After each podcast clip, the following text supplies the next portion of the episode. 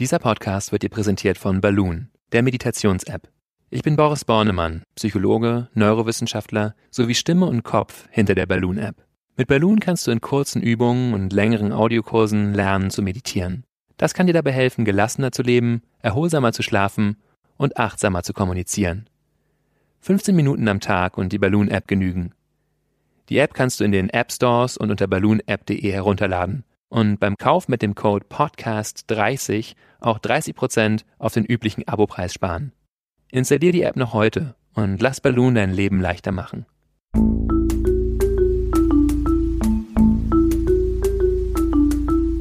Verstehen, fühlen, glücklich sein mit Sinja Schütte und Boris Bornemann.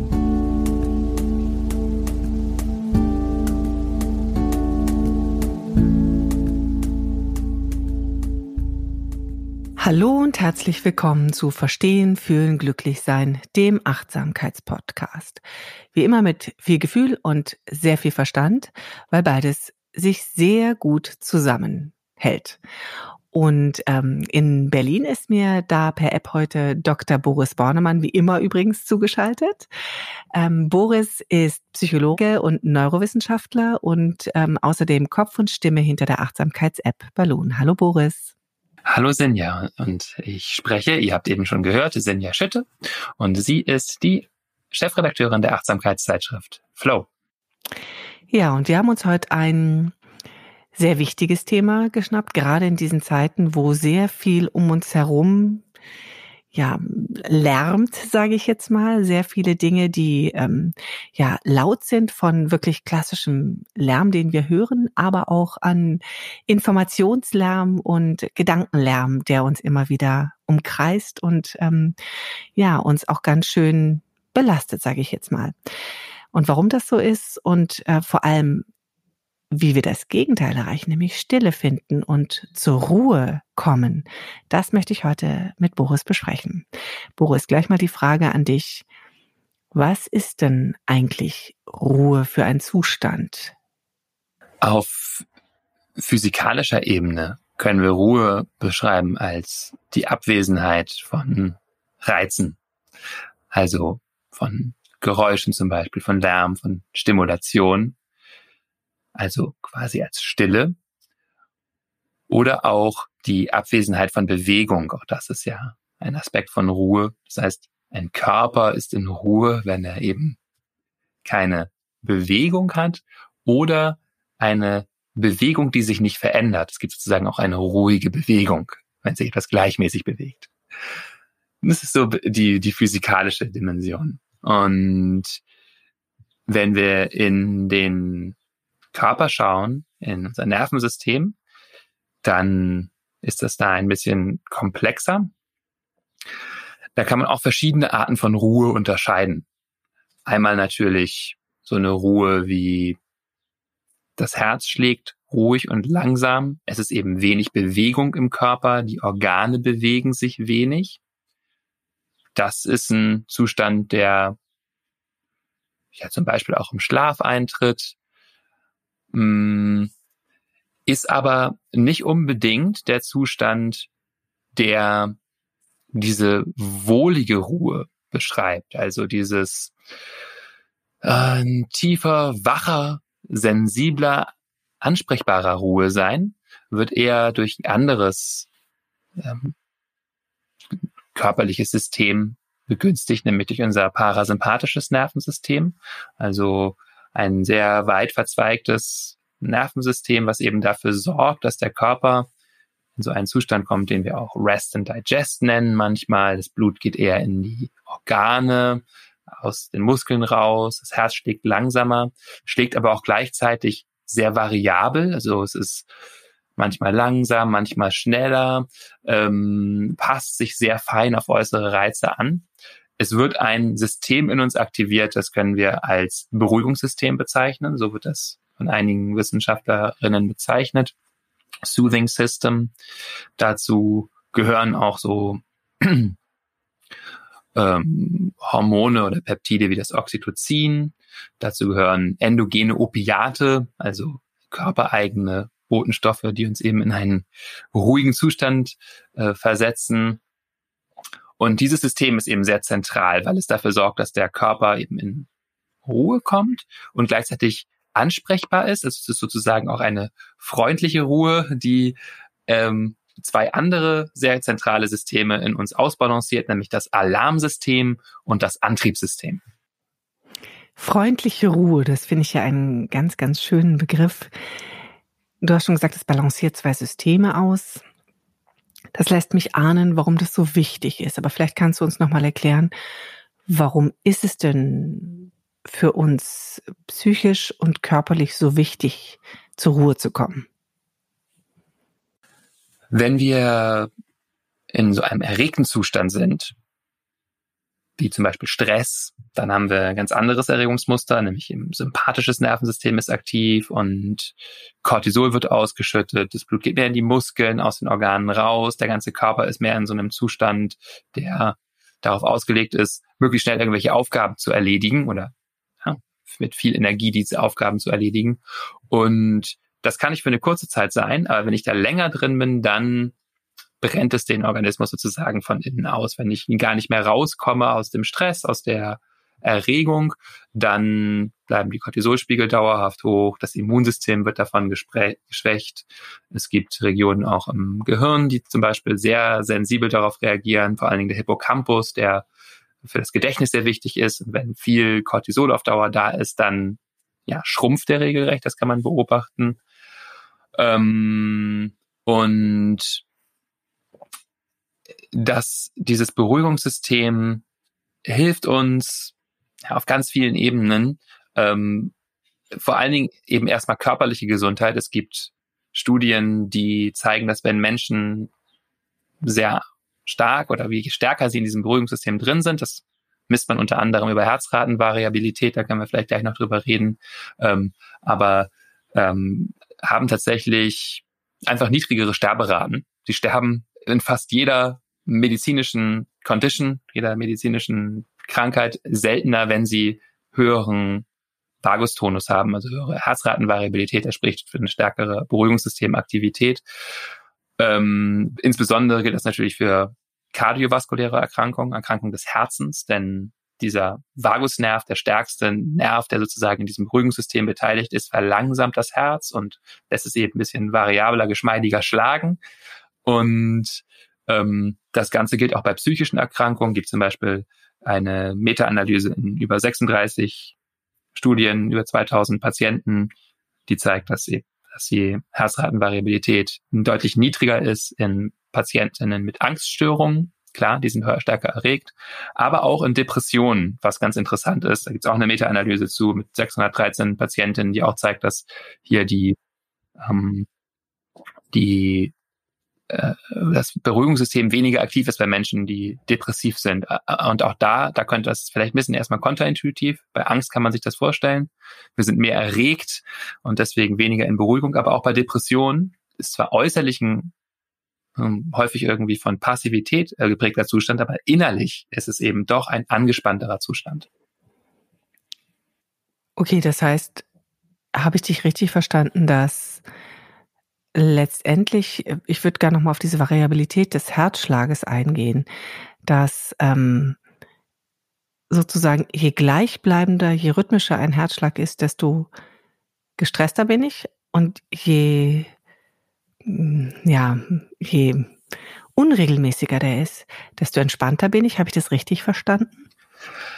Genau, also das ist vielleicht auch erstmal erstaunlich. Man würde denken, wenn ich in Ruhe bin, schlägt mein Herz wie so ein Metronom, ganz gleichmäßig, bum, bum, bum.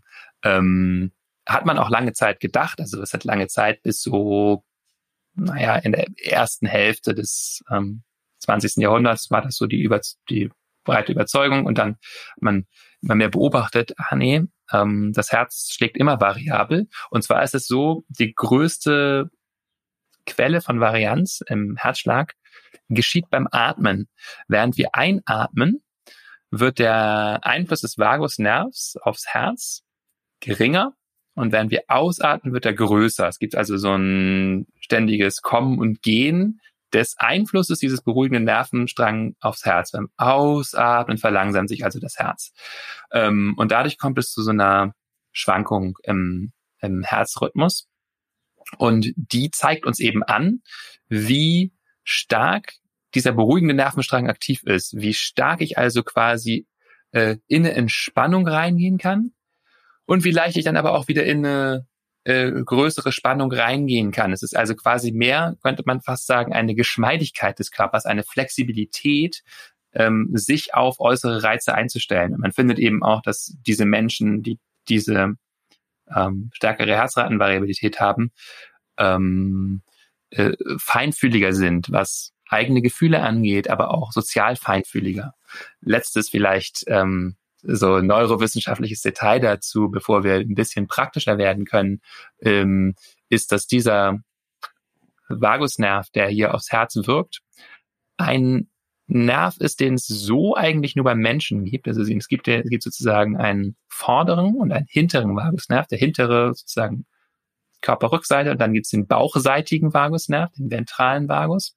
Und der ist eben nur beim Menschen in dieser Art und Weise vorhanden. Ähm, und äh, der, der hintere Vagus sorgt dafür, dass man einfach so ein Schockstarre kommt und einfach Ruhe, Paralyse sozusagen, gibt's auch bei Eidechsen, einfach ruhig.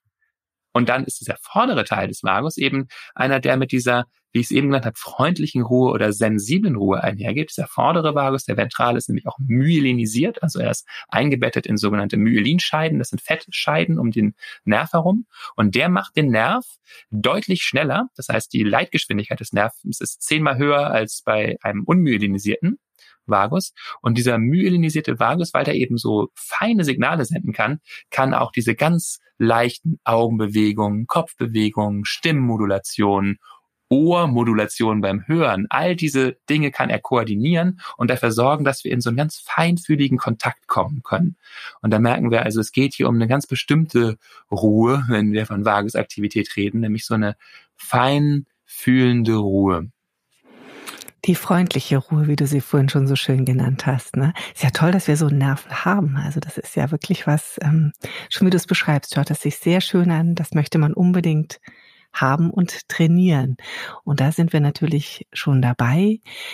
Wie kann ich diesen feinfühligen Nerv stärken? Du hast es gerade schon so ein kleines bisschen angedeutet, weil du sagtest, beim Ausatmen ähm, wird genau das gestärkt. Das heißt, der Atem spielt bestimmt eine Rolle, wenn es darum geht, zur Ruhe zu kommen. Richtig? Mhm. Genau, beim Ausatmen also eine einfache Methode ist einfach mal einen tiefen Atemzug zu nehmen und gerade dieses Ausatmen zu betonen. Beim Ausatmen können wir loslassen, Muskelspannung loslassen und die Ausatmung also dabei betonen, wie so ein Seufzen auch. Das machen wir ja ganz natürlich, wenn Anspannung da ist, dann lassen wir los, wenn wir aus der Anspannungssituation raus sind. Und um aber den Körper langfristig zu signalisieren, du bist in einer Situation, in der es ruhig ist, können wir also die Körpervorderseite öffnen, äh, Brust öffnen, denn wir wissen ja alle, wenn wir in einer bedrohlichen Situation sind, dann schützen wir ja den Körper, wir ziehen die Schultern zusammen, wir ziehen die Arme vor den Körper. Die Gegenbewegung, dieses Öffnen signalisiert also dem Organismus, ah, hier, du kannst weich und verwundbar, verletzlich, sensibel sein, du kannst dich ach, ausdehnen, dann in einen tieferen Atemrhythmus kommen, gerne auch in den Bauch atmen, Bauchatmung ist auch unterstützend und dann so eine Atmung von ungefähr sechs Atemzügen zur Minute pro Minute hat sich in der Forschung als für die meisten Menschen die ideale Atemfrequenz herausgestellt, um den Vagusnerv zu stimulieren, also um in so einen ruhigen, aber gleichzeitig feinfühligen Zustand zu kommen, der uns ermöglicht, sowohl uns selbst zu fühlen, als auch mit unserer Umwelt feinfühlig in Kontakt zu kommen. Das ist ja schon mal was sehr Schönes, weil man das so einfach machen kann. Sich aufrecht hinzusetzen, tief einatmen, tief in den Bauch atmen. Das ist ja wirklich so ein Soforthilfemaßnahme, die man ja aus dem Handgelenk schüttelt. Aber es gibt ja bestimmt auch noch weitere Methoden, damit wir tiefergehend zur Ruhe kommen, über Meditation. Was gibt es für weitere Übungen, die wir praktizieren können, um, sage ich mal, dauerhaft ruhiger zu werden? Mhm. Ja, du hast schon Meditation genannt und dabei finden wir natürlich zur Ruhe. Interessant ist auch hier zu bemerken, dass diese Ruhe eben gegen dem Klischee, dass Meditation eine reine Entspannungsübung ist, auch eine sehr feinfühlige Ruhe ist. Wir wollen ja wach und entspannt sein. Das heißt, es geht um ein immer tiefer Sinken in die Ruhe und gleichzeitig feinfühlig werden. Und da gibt es jetzt natürlich sehr, sehr viele unterschiedliche Arten, das zu bewerkstelligen. Es beginnt aber auch mit einer gewissen körperlichen Ruhe. Das können wir alle in uns beobachten, wenn wir körperlich ruhig sind und uns wirklich still hinsetzen oder stellen. Je länger wir so in dieser körperlichen Ruhe sind, umso ruhiger wird auch automatisch unser Geist. Dabei ist es ganz gut, ähm, dem einfach zu vertrauen, auch dem Prozess des Ruhens. Also wir können zum Beispiel einfach die Aufmerksamkeit auf den Atem bringen und Dabei sind da erstmal ganz viele Gedanken noch und es ist ganz unruhig. Und je weniger wir machen, sondern umso mehr wir immer wieder einfach auf unser Objekt, auf unseren Fokus zurückkommen, ohne Druck, so ganz leicht, mit so einer ganz leichten Berührung die Aufmerksamkeit immer wieder zum Objekt bringen, zum Atem, umso weniger reißen uns diese Gedanken mit. Es ist wie, als würden sich diese ganzen Schwebeteilchen in uns, in, wie so in einem Wasserglas, wenn so Schwebeteilchen sind, ähm, dadurch, dass wir das Wasser nicht anfassen, nicht berühren, nicht darin rumrühren, langsam alle äh, setzen und das Wasser immer klarer werden. Das ist ja auch ähm, immer ein schönes Bild, wenn du über Gedanken redest, wenn es so um diese Klarheit und das Wasserglas etc. geht. Hat das auch was mit unruhigen Gedanken zu tun, die wir zur Ruhe bringen wollen, wenn wir davon sprechen, dass wir ruhiger werden wollen, dass wir zur Ruhe kommen wollen? Also das eine ist ja sozusagen das, das körperliche zur Ruhe kommen, aber das andere ist ja den, den Geist zur Ruhe zu bringen. Und ähm, das ist ja, glaube ich, fast noch die größere Herausforderung, gerade die Gedanken zur Ruhe zu bringen. Genau, weil wir häufig da ein sehr starkes Bild davon haben, wie das funktioniert. Und das ist manchmal gar nicht so freundlich den Gedanken gegenüber. Und ich habe ja eben schon davon gesprochen, dass es sich um eine freundliche Ruhe handelt. Das heißt, der Weg, wirklich zur Ruhe zu finden, ist, sich auch mit den Gedanken anzufreunden und die da sein zu lassen, mm, quasi in einen feinfühligen Kontakt mit denen zu gehen. Denn wie eben besprochen, ist das die Funktion des Vagusnervs, feinfühlig uns mit der Welt in Kontakt zu bringen. Und das heißt natürlich auch unsere innere Welt, unsere Gedanken. Wenn wir also da sitzen und schauen, was in uns passiert, dann wenden wir uns auch an die Gedanken, ja, freundlich, liebevoll. Also wir können das richtig so durch innere Sprache machen und ja, Hallo, Gedanke, ähm, ja, und auch den Gefühlen, ja, ah, Hallo, Traurigkeit, Hallo, Aufregung, was willst du mir denn sagen? Ähm, äh, oder andere Methoden finden auch, um noch wirklich besonders liebevoll mit uns zu sein. Das ist nochmal ein separates Thema, über das wir vielleicht gleich nochmal reden können. Ähm, aber es reicht auch schon, Platz zu geben. Äh, häufig braucht es gar nicht viel, sondern einfach nur ein zur Kenntnis nehmen und sagen, ja, Gedanke, der Gedanke darf da sein. Also wirklich nicht davon auszugehen, dass äh, unser Geist ruhig sein muss, damit wir uns ruhig fühlen, sondern ich kann, je mehr ich das übe, Platz zu machen in mir, auch im Auge des Sturms sitzen sozusagen, ja. Das Auge des Sturms ist ja auch ruhig. Also da zu sein und sagen, boah, da ist alles Mögliche in mir los. Und ich gebe dem jetzt Platz. Ich schaue mir das an. Ist ein ganz wichtiger Gedanke, glaube ich, dass man das Ruhe nicht heißen muss, die Abwesenheit von Gedanken. Das ist, glaube ich, was ganz Wichtiges, weil das ähm, etwas ist, was vielen ja sehr, sehr schwer fällt, diese Gedanken zu unterdrücken oder ja, auch gerade in diesen Zeiten jetzt diese Gedanken auszublenden, die da um uns herum sind, Sorgen auszublenden. Gedanken sind ja auch nur ein anderes Wort für ähm, ja zum Beispiel auch Sorgen. Ne? Du sagtest das gerade aber schon, ähm, dass es ja auch was, was Liebevolles hat, Gedanken zu, also zum einen willkommen zu heißen, aber auch eben liebevoll auf Gedanken zu blicken, aber auch auf ähm, wahrscheinlich darauf zu blicken, dass man selbst unruhig ist und sich da liebevoller selbst zu betrachten und zu sagen, das ist auch klar, dass du gerade unruhig bist, oder? Genau. Es ist wie wenn wir ein kleines Kind beruhigen. Dann ist das Wichtigste ja erstmal anzuerkennen, dass das Kind unruhig ist und uns dem zuzuwenden, zu sagen, oh, das ist so, du bist unruhig. Ähm, und ähm, bei dir ist irgendwas los, was schwierig ist. Und das ist der Ausgangspunkt, wie wir das machen können, äh, auch uns selber zur Ruhe zu bringen. Erstmal zu sagen, oh, du, das ist schwer, so das anzuerkennen.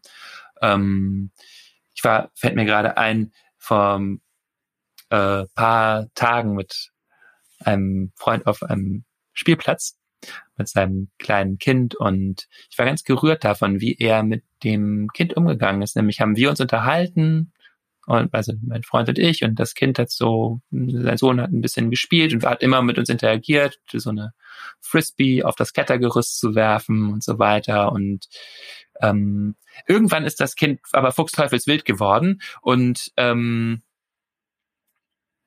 und dann hat mein Freund diese einfach angeschaut und gesagt, hm, du willst, dass wir richtig mit dir spielen, ne? Und nicht nur so ein bisschen.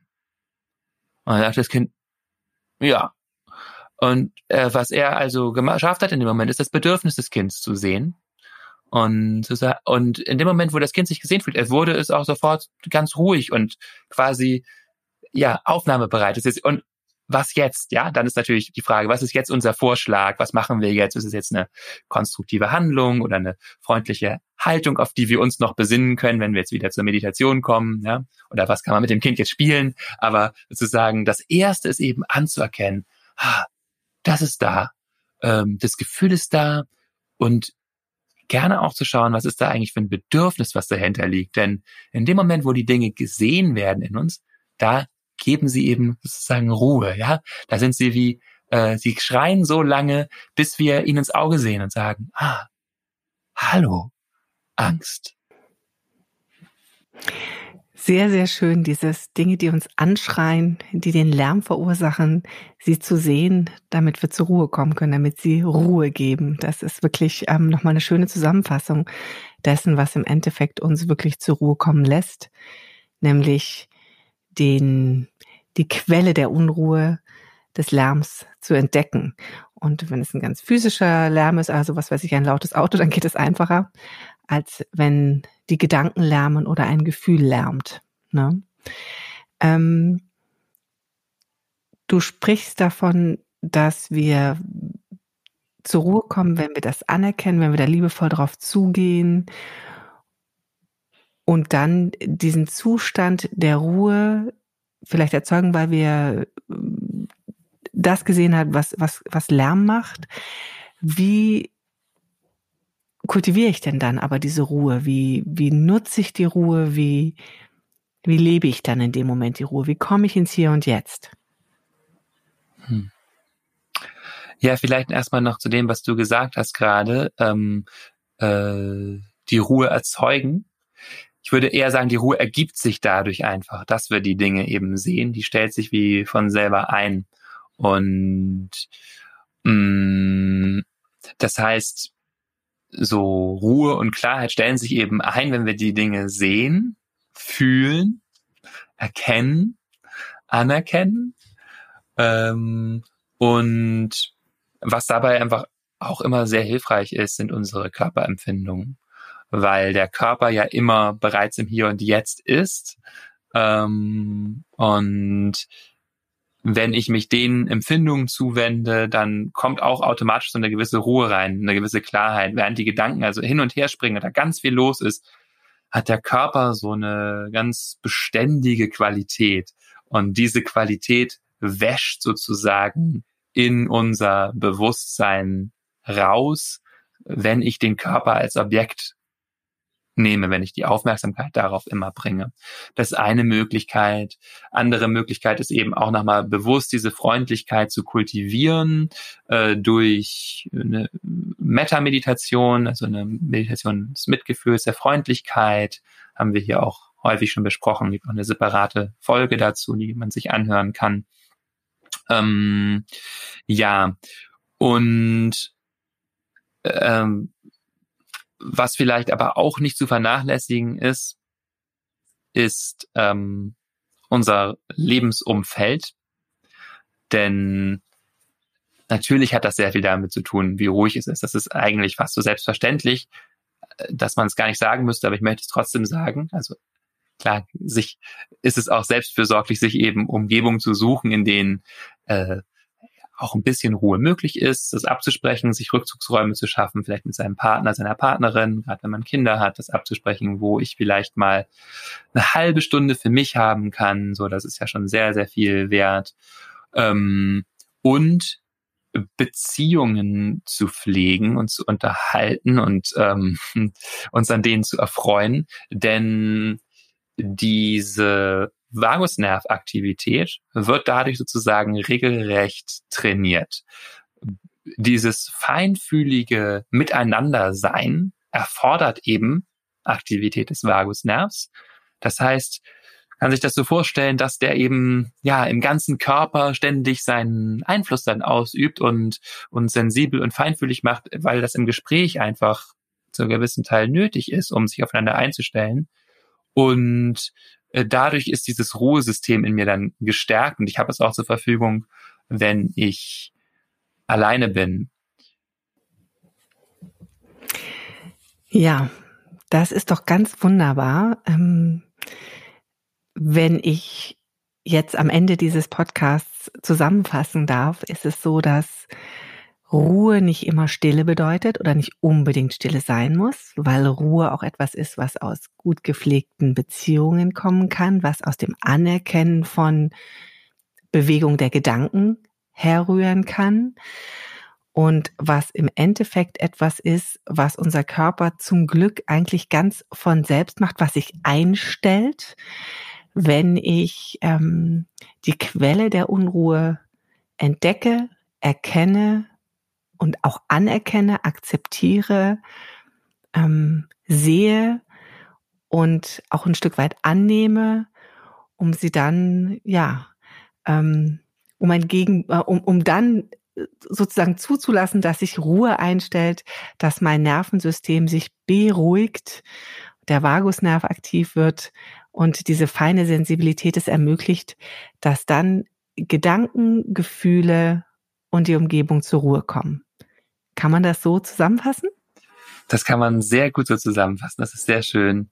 Ähm, das Einzige, was ich noch ergänzen wollte, weil mir das gerade noch auf der Zunge lag äh, bei den Beziehungen, ähm, ich habe es so ein bisschen technisch beschrieben mit dem Vagusnerv, der quasi trainiert wird im sozialen Kontakt. Das hat natürlich auch was einfach zu tun mit dem Gefühl von Sicherheit ähm, und äh, der Liebe, die wir für andere Menschen empfinden, auch wenn sie nicht da sind. Und Sicherheit eben zu wissen, die sind da, die können mich unterstützen, das schafft eben auch Ruhe.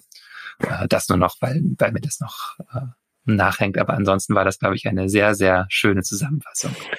Also bleibt am Ende zu sagen, lasst euch in die Arme nehmen, lehnt euch an. Das ist die Beziehung. Genau, beziehungsweise lasst euch ähm, mit guten Gedanken von netten Menschen umarmen. Und ähm, ja, übt die ein oder andere Meditation oder atmet einfach mal tief ein und genießt dann die Ruhe, die sich einstellt und kommt zur Ruhe. Vielen Dank, dass ihr uns zugehört habt. Das hat euch hoffentlich auch ein bisschen Ruhe geschenkt, diesen Podcast zuzuhören. Ja, wir freuen uns darauf, wenn ihr uns nächste Woche wieder ähm, einschaltet oder wenn ihr uns wieder aufruft oder wenn ihr uns wieder zuhört. Ihr dürft uns natürlich gerne auch in der Apple äh, Podcast App bewerten mit ein paar Sternchen, dass uns auch andere Menschen finden und hoffentlich ähm, mit diesem Podcast mehr Ruhe finden. Und natürlich freuen wir uns auch, wenn ihr uns Feedback gebt und schreibt unter podcast at balloonapp.de. Ja, und dann bleibt uns jetzt nur noch zu sagen, ähm, tschüss und bis zum nächsten Mal und habt einen ruhigen restlichen Tag, Abend oder Morgen, wann auch immer ihr uns gehört habt. Tschüss. Tschüss, danke fürs Zuhören. Das war Verstehen, Fühlen, Glücklichsein, der Achtsamkeitspodcast.